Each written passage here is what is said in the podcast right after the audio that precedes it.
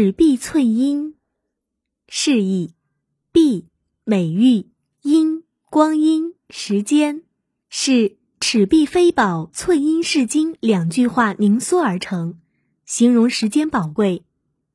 出处：南朝梁周兴嗣《千字文》。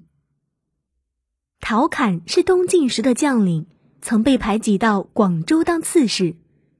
当时的广州是个偏远的地方，陶侃到了那里没有多少公事要做，又不愿在衙门里过着闲散的日子，便叫人准备了百来块砖头，整整齐齐地叠放在院子里。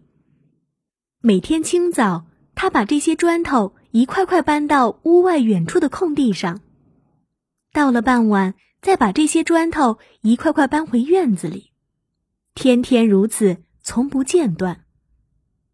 府吏们觉得奇怪，就问：“刺史大人，你每天不嫌劳累，把这些砖搬进搬出，是为了什么呀？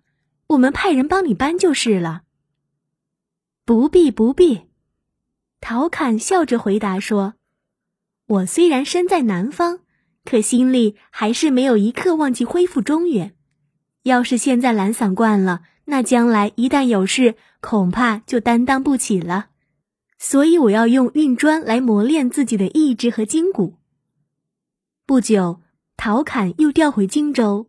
荆州刺史的公务十分繁忙，有人劝他公务之余应该注意休息，可他说：“古时候的大禹是个圣人，他还要爱惜寸阴，那我们这些平常人更应该爱惜光阴才对。